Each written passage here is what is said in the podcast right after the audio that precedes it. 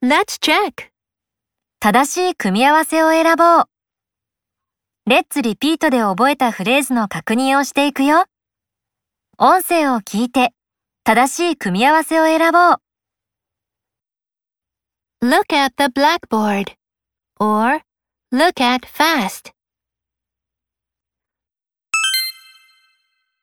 Look at the blackboard. Talk about my grandfather.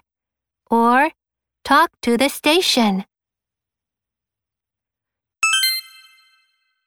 Talk about my grandfather. Run on the phone. Or run in the park.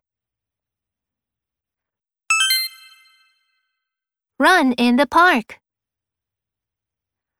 Call a hat or call my uncle.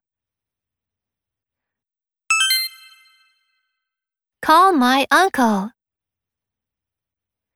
Stand to my grandmother or stand up. Stand up.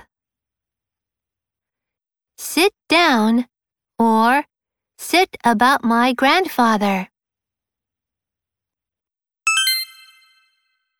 Sit down. No hair or know his name. Know his name. A pretty lunchtime or a pretty girl. A pretty girl.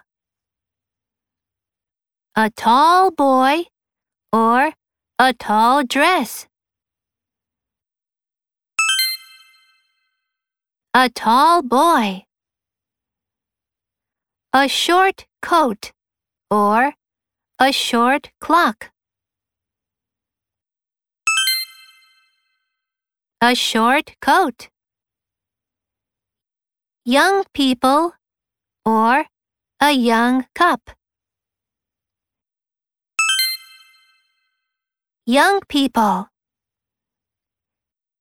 An old jacket or an old lunchtime.